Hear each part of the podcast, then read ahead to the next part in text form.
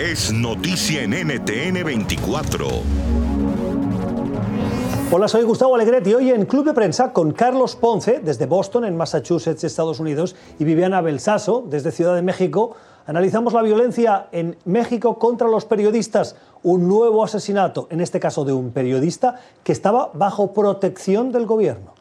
Claro, un chalequito, una persona que proteja, eso no trae ningún beneficio para el periodista. Al final lo expone al escarnio de que saben que está perseguido y lo pone en mayor riesgo a él y a su familia.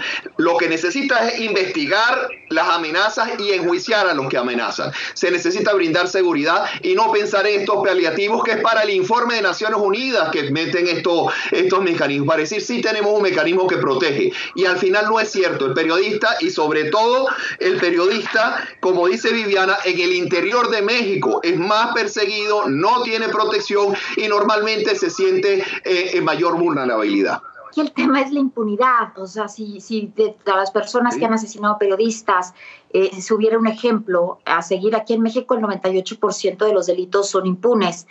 Entonces, si, si saben que no les va a pasar nada, van a continuar y va a que seguir creciendo el crimen organizado y va a seguir creciendo la violencia, que eso es en este momento lo que más preocupa, porque no solamente son los asesinatos a periodistas, yo ahí pondría a los asesinatos a mujeres, los feminicidios que hay, la violencia como ha ido incrementando, eh, la cantidad de violaciones que hay a menores, estos delitos no pueden quedar impunes. Si la gente sabe que va a ser sancionada, si la gente sabe que va a llegar a la cárcel, es, eh, es de alguna manera disuasivo pero es muy difícil que, los delitos se puedan probar, es muy, muy difícil que la justicia acceda. Te voy a decir, la verdad es que siento que la justicia en México en este momento hemos visto una Suprema Corte que está trabajando bien. Esta semana denuncié el caso de un hombre muy, muy poderoso aquí en México que había abusado de su nieta durante cinco años, empezó a abusar con ella desde que tenía unos siete, ocho años.